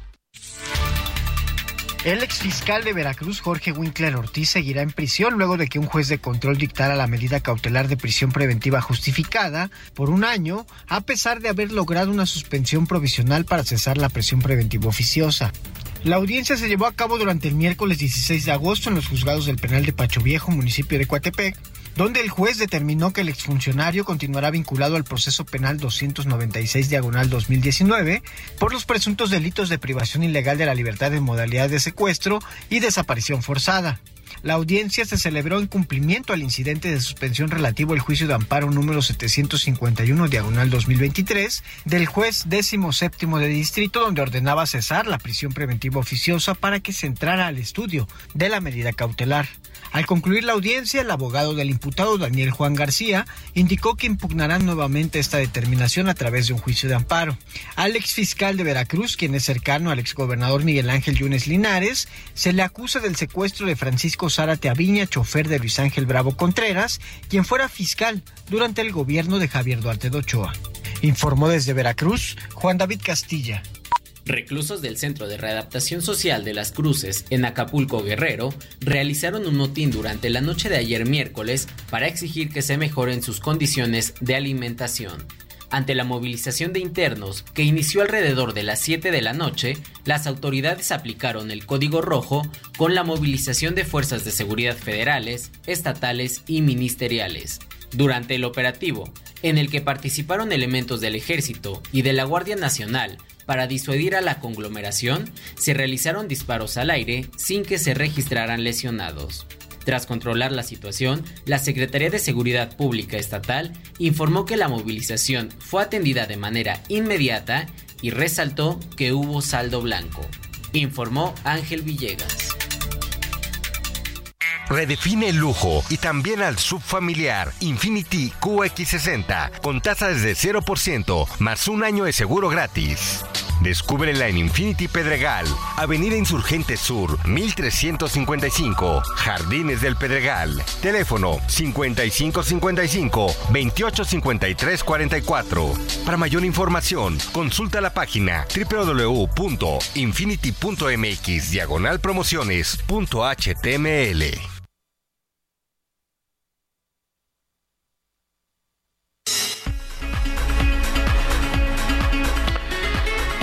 Bueno, oiga, vamos a, entrar a conocer las, novedades en este caso que, que, ha sido un bofetadón para todos los mexicanos, una sacudida enorme este caso de los cinco jóvenes desaparecidos y al parecer, no solo al parecer, eh, atentos a, que se determine la identidad de unos restos que se encontraron eh, muertos en, eh, digo no los restos, me refiero a los jóvenes, los cinco jóvenes eh, desaparecidos y al parecer eh, asesinados en Lagos de Moreno, allá en Jalisco. Esto, esto, esta sacudida, pues mire, acabó con rollos, discursos, buenas intenciones, abrazos, estrategias, este, discursos, discursos, discursos, discursos, palabras, palabras, eh, en fin, para regresarnos de golpe, así de golpe, a la realidad de nuestro país, a la cara real, fuerte, ruda de la violencia en nuestro país. ¿Qué se sabe hoy de estos jóvenes? Mayeli Mariscal, nuestra compañera corresponsal allá en Jalisco, el Heraldo Radio Jalisco. Adelante, Mayeli. Hola, ¿qué tal? Muy buen día, buen día también para todo el auditorio. Pues la tarde del miércoles, en una bodega aparentemente abandonada, la fiscalía localizó, eh, luego de un reporte anónimo de estos humanos, localizó eh, cuatro cuerpos ya calcinados, se aprecian cuatro cráneos esto eh, en una bodega, repito, presuntamente abandonada, ubicada en la comunidad Las Trojes, en los límites de Lagos de Moreno y Aguascalientes. Lugar acudieron a atender este reporte anónimo elementos de la comisaría municipal y bueno, se percataron de este hallazgo, el cual ya fue eh, resguardado por elementos de eh, peritos del Instituto Jalisciense de Ciencias Forenses se estarán analizando para confrontarlos con el material genético recabado ya de las familias de estos cinco jóvenes desaparecidos el pasado 11 de agosto. Y bueno, hay que eh, recordar también que el martes pasado en un tramo carretero de Encarnación de Díaz y Lagos de Moreno se atendió el reporte de un vehículo en llamas al sofocar el fuego, al interior se encontraron estos eh, restos humanos, es decir, otros restos humanos, los cuales pues también están siendo analizados. Hasta estos momentos no se ha dado a conocer la identidad, pero eh, pues el último hallazgo sería este de cuatro restos calcinados. Ayer también Javier eh, y bueno a todo el auditorio, compañeros, se anunció que se resguarda otro inmueble, se aseguró un segundo inmueble en donde presuntamente se tomaron las fotografías que circularon en redes sociales en donde se aprecian estos cinco jóvenes y bueno que eh, de parte eh, posterior de fondo se encuentra una barra de ladrillos este inmueble eh, pudiera ser en donde se tomó esta fotografía. Al interior se localizan restos eh, manchas hemáticas, perdón, y se localiza también calzado eh, con manchas hemáticas. Así es que, pues repito, son dos inmuebles ahora esta bodega eh, que también es donde se encuentran estos cuatro cuerpos calcinados y están en espera de los resultados de estas confrontas genéticas por parte del Instituto Jalisciense de Ciencias Forenses. Eh, esta información el Instituto de Ciencias Forenses la dará a conocer, no, no tiene una fecha, no, no, no dicen si hoy o cuándo.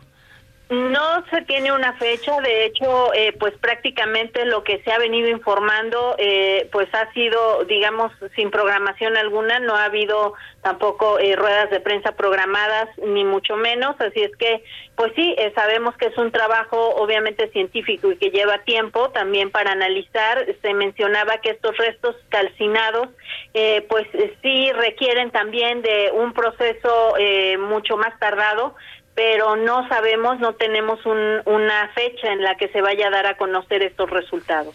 En algún momento, Mayeli, se ha hablado, eh, no sé, yo, yo creo que toda la prisa, toda la emergencia y, y, todo lo, lo, que mm, todo el país quisiera, pues es que, que que los jovencitos, que los chicos fuesen localizados en otro lado, que pudieran regresar este, con su familia y que esta pesadilla pudiera terminar. Desafortunadamente parece que, que no sea así, pero la discusión, la atención ha estado en eso en, las imágenes, en los videos que son macabros, terribles, ¿no?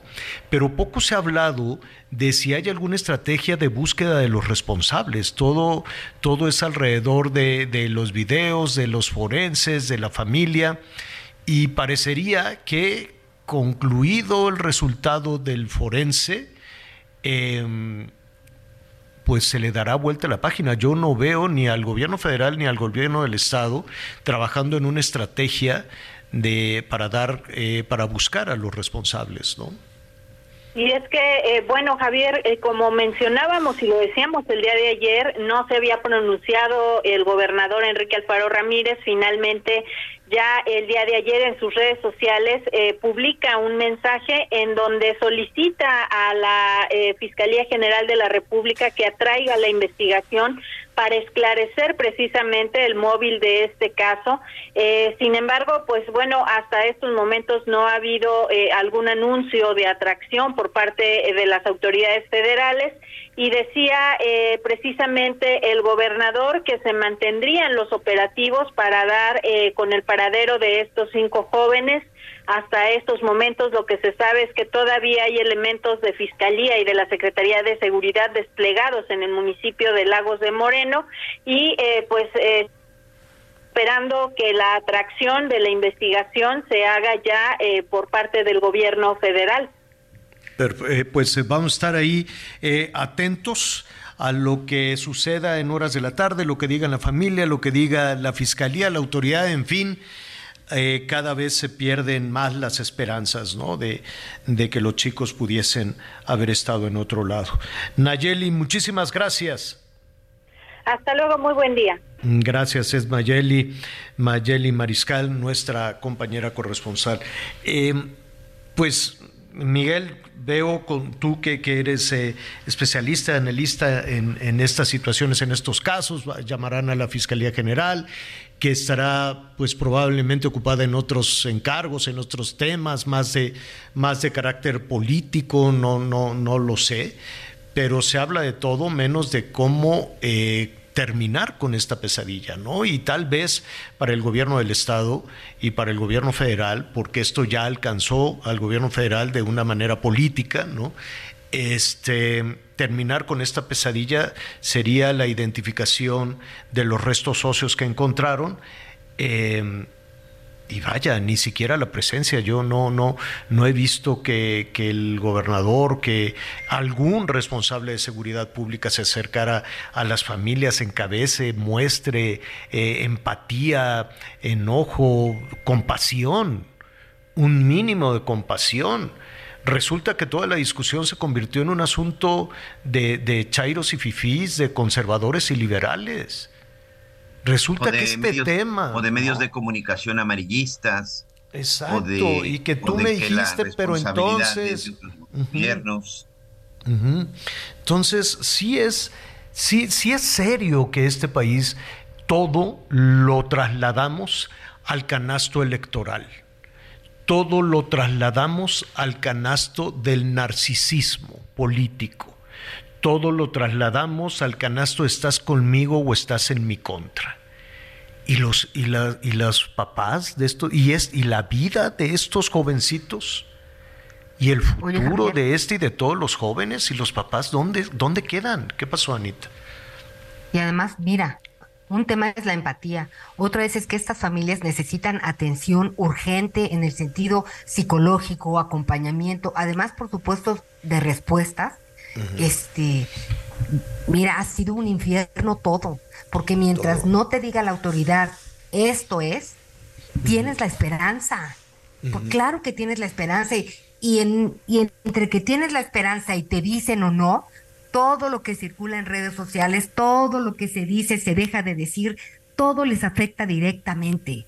Esas familias truncaron, están rotas, Javier, primeramente Dios, saldrán adelante, pero pues como madre, hija, como persona, como ser humano, pues te, te trunca la vida esto.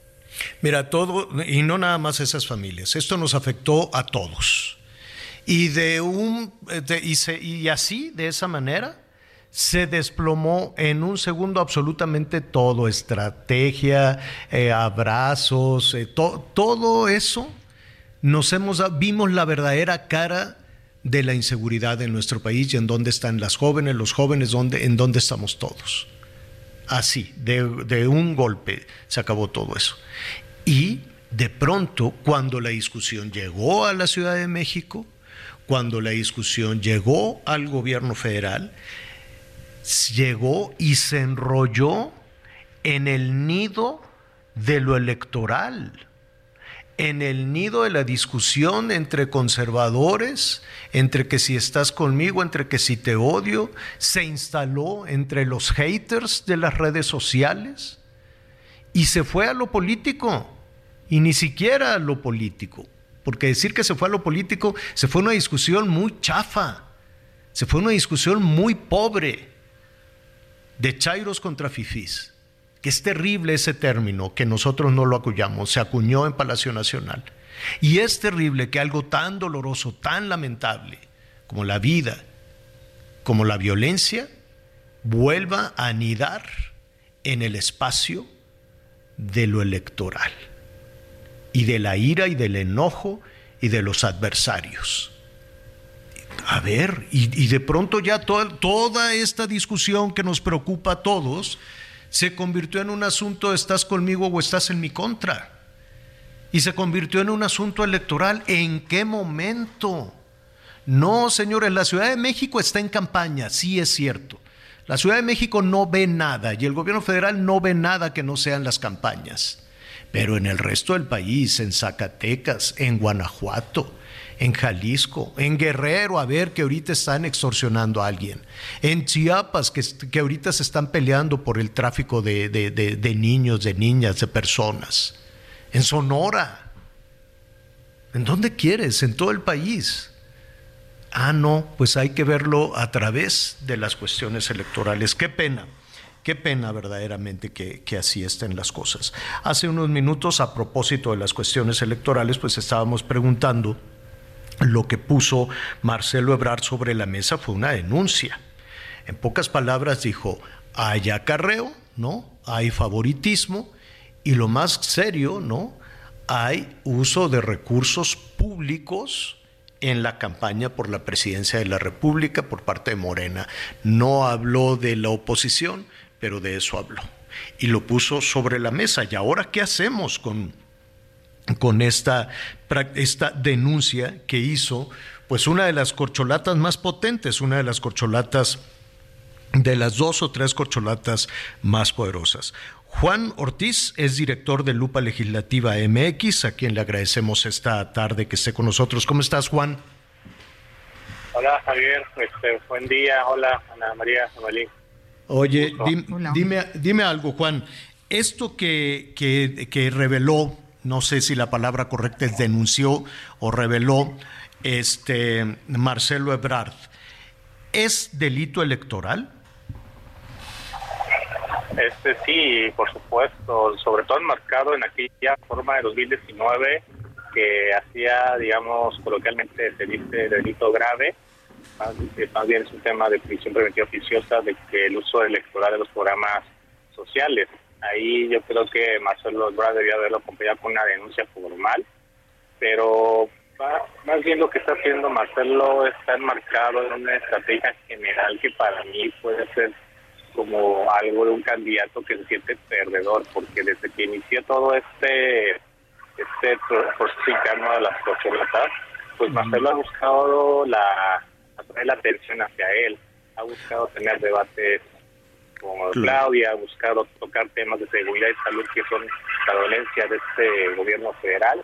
Y este último denuncia, pues también yo creo que va marcado por ahí.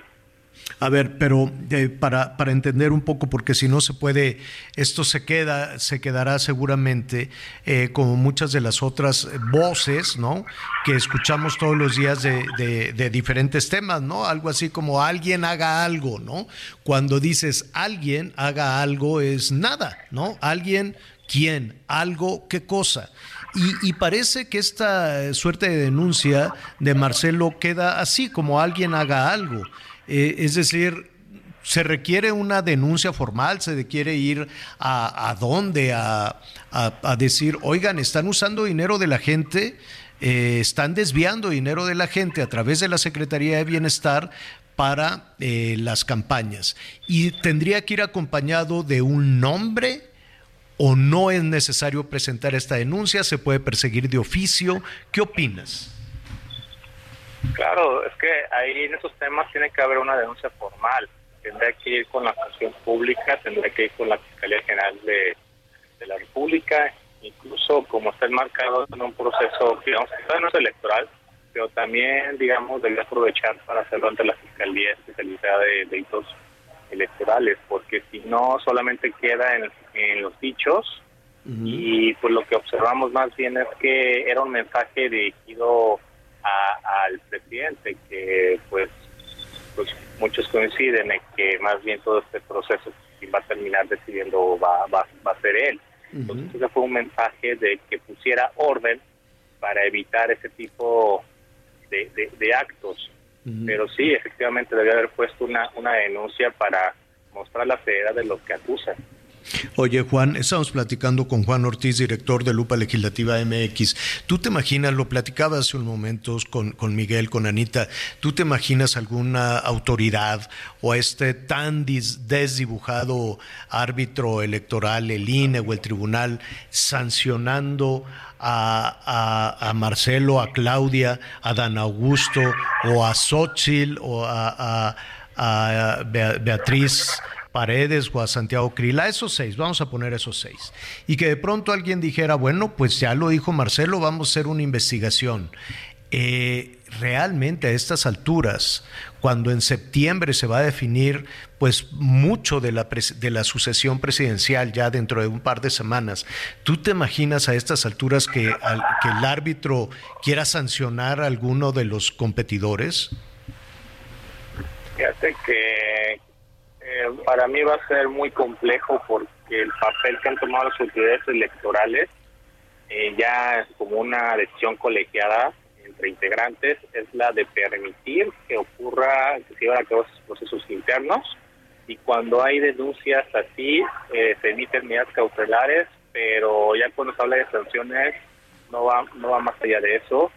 Eh, cuando se hizo la denuncia contra los procesos internos, lo que hizo la autoridad electoral fue emitir lineamientos para regresarlo a un cauce, cauce de legalidad, por lo que ha sido como un papel muy, no sé cómo decirlo, tímido, cauteloso, porque parece que ese va a ser el mensaje. No me quiero meter todavía en, cómo se manejan los partidos políticos en lo interno, pero dado todo lo que ha ocurrido en estas últimas semanas, yo la verdad veo muy difícil que a pesar del cúmulo de pruebas que pueda haber del, uso de recursos públicos, denuncias espectaculares, bandas, veo muy difícil que la autoridad electoral eh, ponga manos dudas. Yo creo que pues va a hacer advertencias, pero no veo más allá de eso. Te agradezco muchísimo, Juan, y estaremos atentos a lo que pase en las próximas horas, porque esto ya, ya se encendió, ¿no? Ya, ya, ya puso ahí el dedo en la llaga Marcelo, Marcelo Ebrard. Gracias, Juan. Muchas gracias por la invitación. Saludos, Javier. Saludos, Ana María. Bueno, gracias. Oigan, así muy rápidamente, luego se nos acaba, se nos acaba el, eh, el tiempo. A ver, de Oaxaca, ¿por qué no llegaste? Pues ya ve, se nos vino la lluvia encima. María Vicente nos manda una fotografía, fíjese, nos manda un consomé delicioso y unos taquitos de barbacoa. Que Dios te guarde. Muchísimas gracias. Fíjate, yo no, no, no asociaba con una tortilla así enorme hecha a mano, con estos chilitos de agua ahí a un lado y un consomé de barbacoa que se ve de miedo. Pues mañana mismo, mañana mismo voy allá al Mercado Juárez, no sabes qué rico se come allí en Oaxaca capital. Hola, buen día, soy Abraham. Dice, fue en 1847, este, cuando se propuso lavarse las manos para atender a pacientes y esto evitó muchas muertes. Gracias, así es, gracias Abraham. Este, un minutito, Anita. Bueno, pues aquí tenemos eh, saludos desde Salina Cruz, Oaxaca, Gilberto Málaga. Y buen día, Anita Miguelón. Saludos desde Tampico. Soy Luis Enrique Sánchez. Gracias, Miguelón. Muy bien, muchas gracias. Excelentes comentarios. Soy el señor Javier. Anda muy inspirado, como de costumbre. Me hizo el día sobre todo con lo de los guardianes de la galaxia. Gracias después de lo que estamos viviendo en Nuevo León. buen rato. Felicidades, señor Juan Cantú, a sus órdenes. Gracias, Juan, y gracias a todos, a todos nuestros amigos. Oiga, un caldito, ¿no? Está lluvia, está, ¿cómo se dice? Nublado. Entonces, pues un caldito para el susto, no sabe tanta, tanta corretiza. Y nada, pues lo espero a las diez y media a las 10. ¿Sabes quién se va a divorciar? Anita Miguel. Ay, ¿quién? Qué muchacha esta nomás anda toda distraída. La Britney, la Britney Spears. Otra vez, pero si nada más duró un año, ¿no? Menos, duró como dos semanas casada, una cosa así. Y el marido le dijo sus cosas, ya en la noche le voy a contar.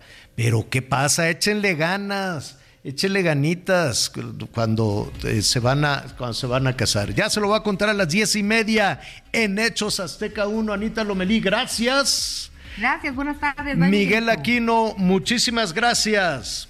Muchas gracias, buen provecho. Yo soy Javier Alatorre, lo espero diez y media. Siga con nosotros en el Heraldo Radio.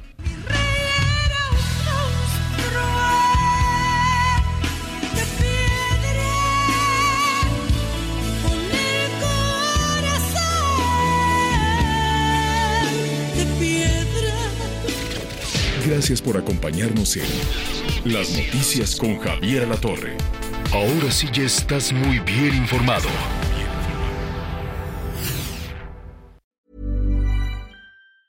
Hey, it's Danny Pellegrino from Everything Iconic. Ready to upgrade your style game without blowing your budget? Check out Quince. They've got all the good stuff shirts and polos, activewear, and fine leather goods, all at 50 to 80% less than other high end brands. And the best part? They're all about safe, ethical, and responsible manufacturing. Get that luxury vibe without the luxury price tag. Hit up quince.com slash upgrade for free shipping and 365 day returns on your next order. That's quince.com slash upgrade.